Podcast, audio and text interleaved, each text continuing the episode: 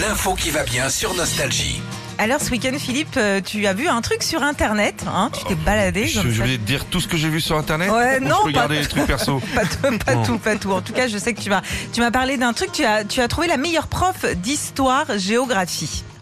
Absolument. Ah, Absolument. Elle s'appelle Christine Thiebaud. Elle est enseignante au collège Victor Hugo de Colmar.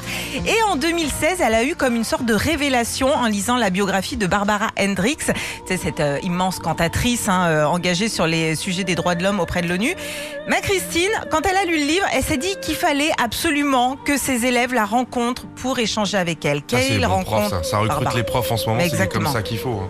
Donc elle a envoyé un petit mail euh, à Barbara, ok euh, Barba- un- alors Barbara. barbara.hendrix je sais pas si c'est ça club-internet.fr ou caramel peut-être. caramel un petit peu donc comme euh, une bouteille à la mer. Elle savait pas si elle allait euh, avoir une réponse. Et Barbara bah, a reçu le mail et elle a accepté cette rencontre.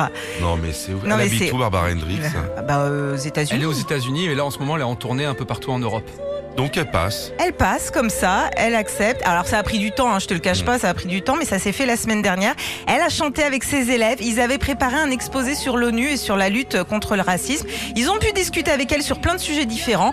Bref, une belle histoire.